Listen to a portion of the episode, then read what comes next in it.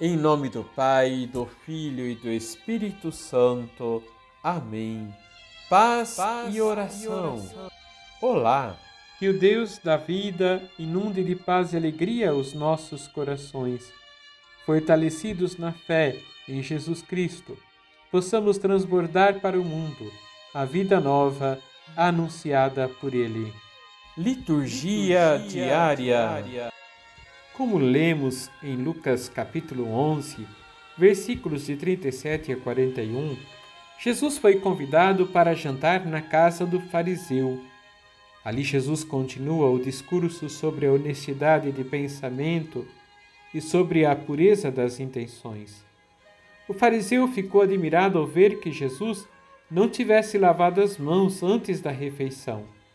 A atitude de Jesus diante do fariseu é de inteira liberdade e provoca o espanto e o desprezo do fariseu. Jesus reage questionando o valor desses ritos, uma vez que limpam os copos por fora, mas por dentro em seus corações há julgamentos, roubos e maldades.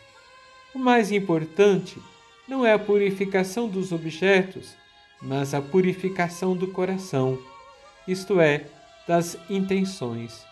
O que garante a pureza do coração é o amor que se desdobra em generosidade, partilhar com os pobres e sofredores, em gratidão, a infinita misericórdia e providência de Deus.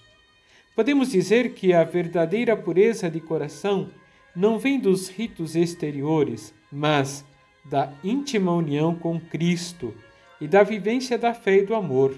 Sem o amor, tudo vira gesto social com o amor, tudo se transforma e orienta a nossa vida para Deus e para o próximo. Vamos rezar?